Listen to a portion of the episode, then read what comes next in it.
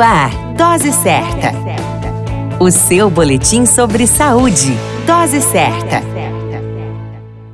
Olá, eu sou Júlio Cazé, médico de família e comunidade, e esse é o Dose Certa, seu boletim diário de notícias. E o tema de hoje é hepatite B. A hepatite B é uma doença infecciosa que agride o fígado, sendo causada pelo vírus da hepatite. O vírus hepatite B está presente no sangue e secreções, e a hepatite B também é classificada como uma infecção sexualmente transmissível. Ela apresenta uma concentração dos casos da região amazônica e alguns pontos da região sul. Um dado importante é que o vírus pode sobreviver por períodos prolongados fora do corpo. As principais formas de transmissão do vírus são relações sexuais sem uso de preservativo com uma pessoa infectada, da mãe infectada para o filho durante a gestação e o parto, compartilhamento de material para uso de drogas como seringas, agulhas, cachimbos, materiais de higiene pessoal com secreções contaminadas como lâminas de barbear e depilar, escovas de dente, alicates de unha ou outros, co-infecção de tatuagem e colocação de piercings, procedimentos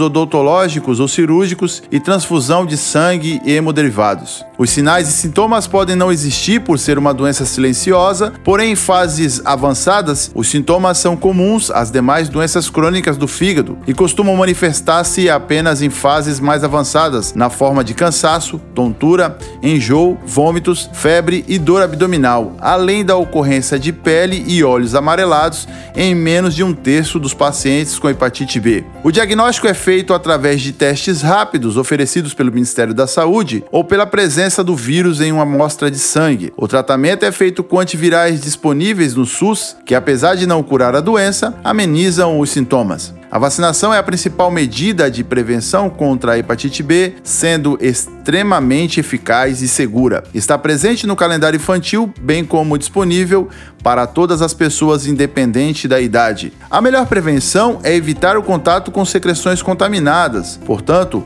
o uso de preservativos, esterilização de objetos de uso coletivo e o não compartilhamento de objetos de uso pessoal podem ajudar a não aquisição do vírus. Você é o maior autor da sua saúde. Portanto, cuide-se. Referência: Biblioteca Virtual de Saúde e plataformas disponíveis. A qualquer momento retornamos com mais informações. Esse é o Dose Certa, seu boletim diário de notícias. Eu sou Júlio Cazé, médico de família e comunidade. Dose Certa, o seu boletim sobre saúde. Dose Certa.